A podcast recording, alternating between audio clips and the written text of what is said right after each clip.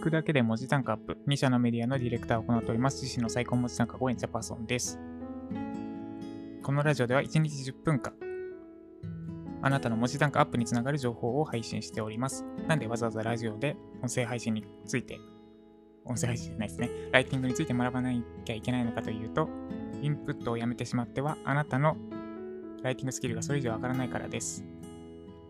とはいえ、参考書を読んだり、有料講座を見返したりを毎日やるのはしんどいですよね。そこで私が1日10分程度で本質的に文字単価アップにつながる情報を配信しております。今日のテーマは、使うべき見出しは H1 から H3 のみ。理由を解説します。です。使うべき理由、見出しは H1 から H3 のみ。理由を解説します。で、えっ、と、まあ、講座受け、なんか何かしらの講座を受けたり、本で、本、ライティング系の本ってあんまないですよね。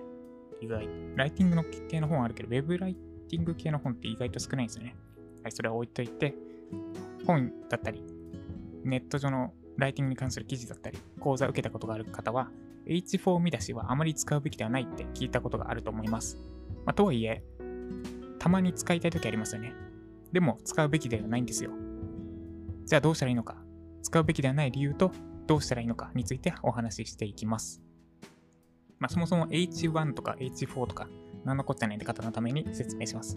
H なんとか見出しってのは、えっと、数字のが小さいほど大きい見出しです。H H2 見出し、大見出し、H3 見出し、中見出し、H4 見出し、小見出しみたいな感じですね。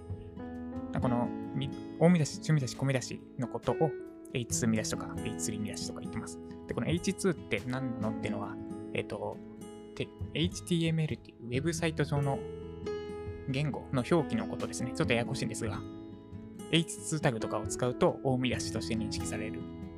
H3 タグ使うと中見出しとして HTML 側で認識されるみたいになってるので、この H2、H3 って言ってます。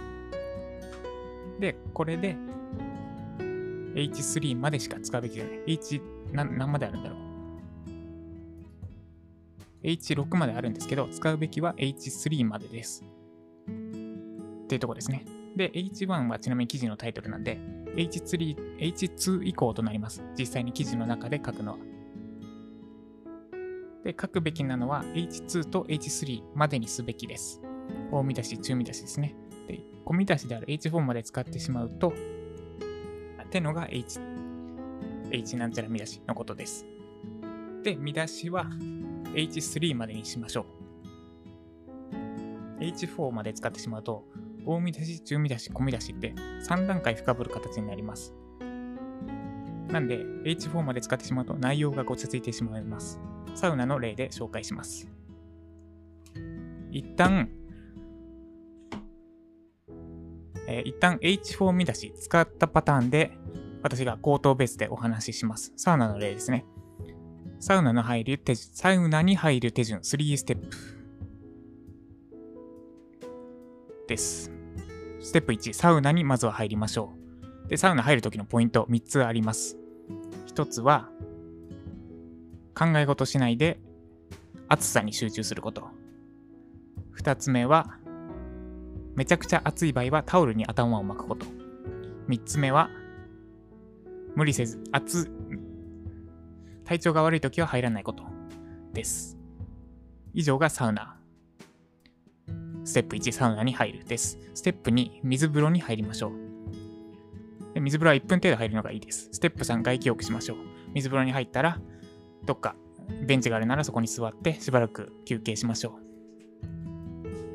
はい、っていう感じで今、H4 見出し使ったパターンで話しました。で、どこに H4 見出し使ってたかというと、えーサウナに入った後のサウナに入るポイントのところですね。3段階深掘りになってました。サウナに入る手順3ステップっていうのが大見出しです。で、中見出しで、えーステップ1サウナ、ステップ2水風呂、ステップ3外気浴っていうのがありました。で、そのステップ1のサウナの中にさらにサウナに入る時のポイントは3つですってやってました。このサウナに入る時のポイントっていうのが H4 見出しです。これが H4 を使ったパターンですね。で、今度は使わないで説明します。サウナに入る手順3ステップです。1、サウナに入ります。まずはサウナに入りましょう。時間は10分程度です。まあ、暑くなったら無理せず出てください。ステップ2、水風呂に入りましょう。だいたい1分から1分30秒ぐらいが目安です。ステップ3、外気浴しましょう。ベンチなり座れるところに座ってお休みしましょう。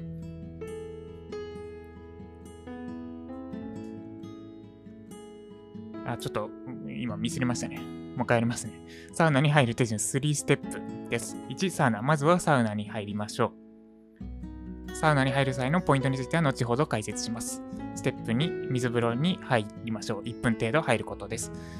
ステップ3、外気浴。どっかベンチに座ってゆっくり休みましょう。で、その後、えー、サウナに入るポイント、サウナに入る際の3つのポイント。ポイント1、なんだっけ、考え事せずにサウナに集中しましょうとかですね、こうやって続きます。で、今やったのが、えっ、ー、と、分解ですね。H4 見出し。サウナに入るときのポイントについては別の見出しで説明しました。どっちが分かりやすかったでしょうか？おそらく後者ですね、その H4 見出し使わなかったパターン、ステップ1、2、3。こういうふうに H4 見出し使ってしまうと、ステップ1、サウナに入りましょうの中でサウナに入るポイントを説明するので、ちょっと内容がごちゃつくんですよね。あれ、今何の話してるんだっけみたいな。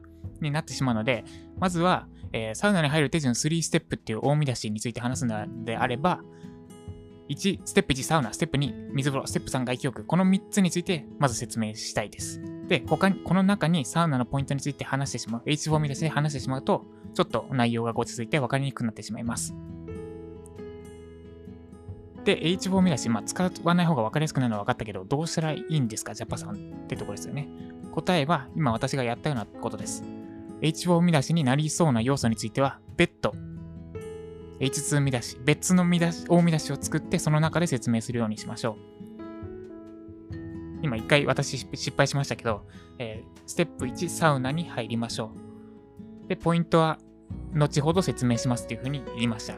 で、えー、ステップ2、水風呂、ステップ3、外気浴まで行った後、サウナに入る際のポイント3つって見出しを作って、その中でポイントを話す。こういうふうにすると、えー、話がまとまります。H4 見出し使わずに使わざるを得ないような時は、そもそもの構成ですね、を見直して、その H4 見出しの中身、別途 H2、H3 に分解できないか、H3、別途 H2 見出し作って、そっちに展開できないか、あるいは H4 見出しの中身、重要じゃないならその中身バッサリ消すのもあるですね。H2 見出しとして分解するか、もしくは H4 見出しの中身消すか、この2つを検討してみてください。以上、使うべき見出しは H1 から H3 のみ理由を解説します。でした。ではおさらいです。H4 見出しあまり使うべきじゃないって、まあ、講座なり何なりで聞いたことはあるのではないでしょうか。とはいえ、まあ、なんで使っちゃいけないのか。なんですが、H4 見出し使うと内容がごちゃついてしまうからです。サウナの例で、サウナに入る手順3ステップ。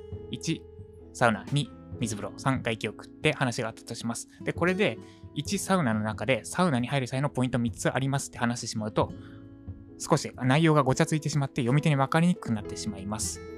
このポイント1、2、3っていうのが H4 見出しです。サウナに入る手順は3ステップです。1、サウナ。まずはサウナに入りましょう。ポイントは3つあります。ポイント1、サウナのことだけに集中しましょう。ポイント2、暑いと感じた場合は頭にタオル巻くと少し緩和されます。っていう風に話すと、ステップ、3ステップの話がどっか行ってしまって、あ、サウナに入る際のポイント3つなのね。